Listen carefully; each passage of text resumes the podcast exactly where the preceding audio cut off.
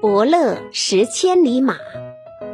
有一匹千里马已经很老了，拉着盐车在大路上艰难地行走，四肢伸得直直的，膝盖老是打跪，嘴里吐着白沫，汗流浃背。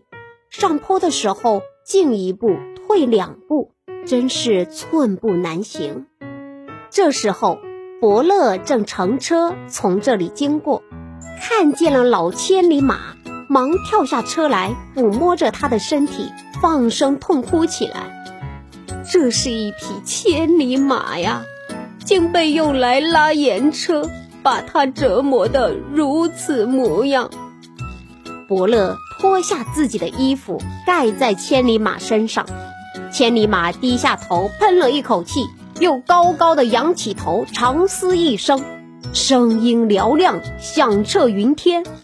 伯乐长叹道：“咱俩虽然有缘相见，但你却老得不能行走了。”